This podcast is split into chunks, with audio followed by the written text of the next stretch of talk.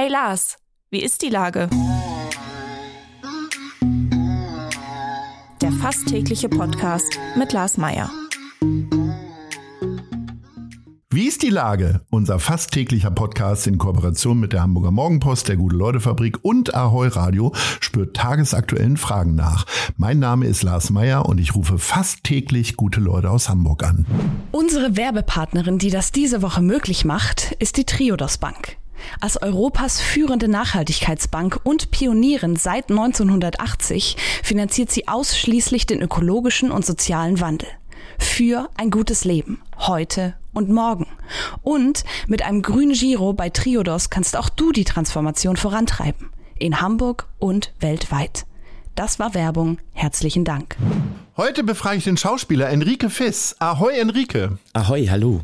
Lieber Enrique, wer jetzt überlegt, wo er dich herkennt, den Namen, die Stimme, es ist das Großstadtrevier. Und dort hast du den Hipster-Look in Zivil etabliert. Wie gefällt dir die Rolle und wie nah ist sie an dir dran? Also Nils Sanchez und ich kennen uns jetzt seit drei Jahren, seit vier Staffeln, die wir jetzt zusammengearbeitet haben. Und äh, er gefällt mir sehr gut. Er gefällt mir auch immer besser. Also er ist super nah an mir dran, ganz klar. Und jetzt was wir aber dieses Jahr gedreht haben, erfahren wir das erste Mal was über Nils privat und das gefällt mir sehr. Und das wirst du wie immer nicht erzählen können, weil dafür sollten wir dann ja montags einschalten. Ja, beziehungsweise da ja das, was worüber ich jetzt nicht rede, das kommt ja erst nächstes Jahr. Wir sind ja oh jetzt. Oh Gott, wie viel seid ihr denn im Vorlauf für alle Hörerinnen und Hörer mal zur Erklärung? Ein Jahr, Pi mal Daumen. Also das, was wir jetzt gedreht haben, kommt nächstes Jahr. Guckst du es dir dann auch nochmal an, weil es dann ja ein Jahr zurück ist? Oder bist du eher jemand, der ein bisschen fremdelt, wenn man sich auf dem Bildschirm sieht? Ich muss das sehen. Ja? ich habe Riesenbock. Ich bin ja super gespannt, wie, dieser, wie die Filme geworden sind.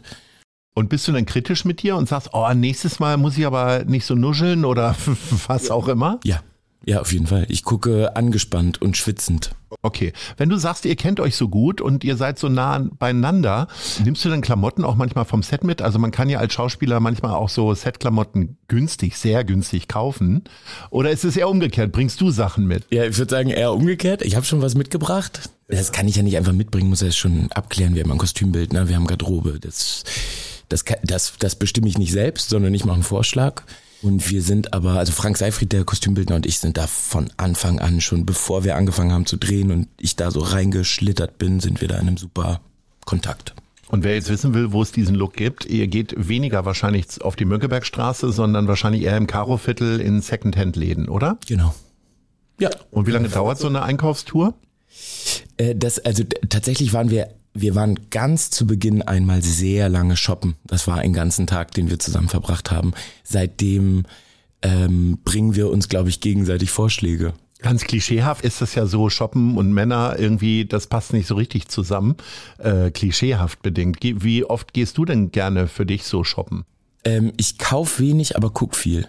Okay. So, aber ich bin das Klischee breche ich total. Ich liebe Mode, ja. ich liebe Klamotten, ich hab aber schon viel und guck mehr. Großstadtrevier ist mit einem Namen natürlich total verbunden hier in Hamburg. Das ist Jan Fedder. Und Maria Ketigido. Und Maria Ketigido, da wollte ich gleich drauf kommen. Aber wie sehr schwebt denn der Geist von Jan Fedder immer noch darum? Weil ich glaube, getroffen habt ihr euch zumindest am Set nicht mehr, ne? Nee, ich habe ihn, ich habe Jan knapp verpasst um ein halbes Jahr. Ich bin ein halbes Jahr nach seinem Tod dazugekommen. Der äh, ist da. Der ist, der schwebt da, der ist da, der begleitet uns, dieser Name begleitet uns. Und ähm, glaube ich, also das, ich kann es ja nicht beurteilen, aber das, was ich immer höre, dass äh, Jan auch jede Weiterentwicklung des Formats mittragen würde. Ich glaube, wir, wir bewegen uns in eine gute Richtung, weil wir es total ernst nehmen. So, wir sind so ein, die ganze Truppe, aber vor allem auch dieser Cast, wir nehmen diese ganze Sache extrem ernst. Wir wollen, dass das mit ganz viel Spaß, aber wollen, dass das ein tolle, einzigartige Serie bleibt. Wenn man jetzt wie ich nicht jeden Montag einschaltet und diese Linie oder äh, Weiterentwicklung nicht so richtig entdeckt, äh, was ist denn die Weiterentwicklung? Werden die Protagonisten jünger oder geht es auch um äh, Cyberkriminalität oder an welcher Stelle entwickelt sich das? Hm, ich, also jünger werden sie auf gar keinen Fall. Ich meine, wie alt, wie alt war Maria, als sie angefangen hat? Ja. Ne? Jünger werden sie nicht. Ich bin immer noch der Jüngste im Team, ist mir ganz wichtig.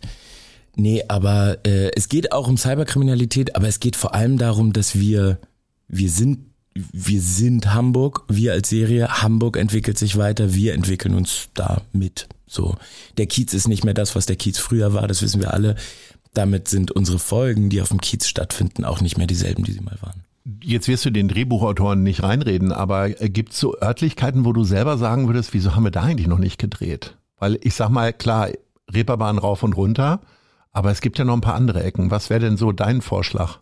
Ich bin halb in Stalzhoop groß geworden, ich bin halb in Sasel und halb in Stalzhoop groß geworden, also zwei Welten, die man erstmal nicht zusammenkriegt. Ähm, in Sasel waren wir schon ein bisschen, oder dann so Grenze Wellingsbüttel, da drehen wir öfter mal, wenn es um ein Einfamilienhaus geht. Um die Spießersiedlung. Genau, die gut betuchten. Das, was bei Derrick ganz früher dann Grunwald war. Ja, genau. Das sind wir, dann fahren wir halt in, ins Alstertal.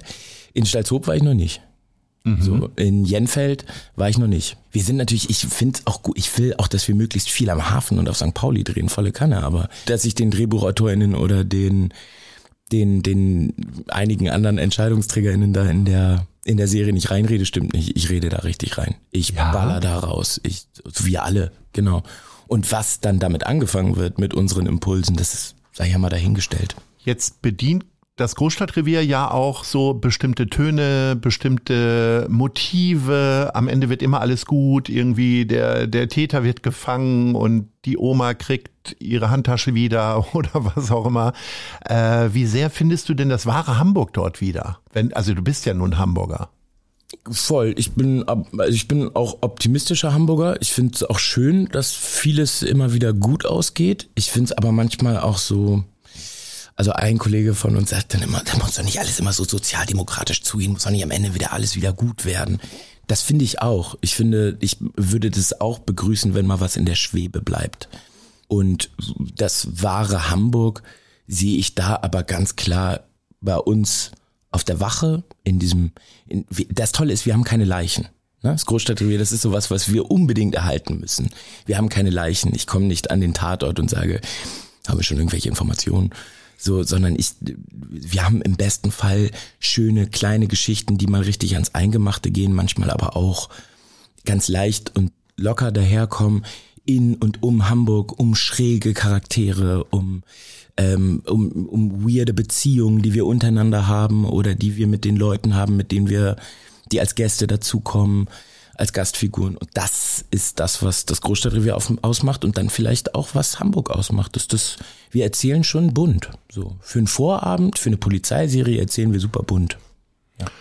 Jetzt habe ich häufig den Eindruck, dass lineares Fernsehen nur noch was für äh, Leute über 50 ist. Äh, schützt sich das ein bisschen? Du bist selber äh, knapp 30, 29 noch. Schützt sich das ein bisschen davor, dass du ähm, längere Abläufe hast beim Bäcker und so weiter, dass du äh, eigentlich gar nicht angesprochen wirst, obwohl du äh, viele Millionen Zuschauer jede Woche vor dem Fernseher versammelst? Naja, das Witzige ist, ich bin ein, ein paar Mal, ich kann es an zwei Händen abzählen, dass ich auf der Straße angesprochen wurde und jedes Mal waren es junge Menschen. Okay. Also äh, du hast absolut recht. Ja, voll. Wir lineares Fernsehen ist was für.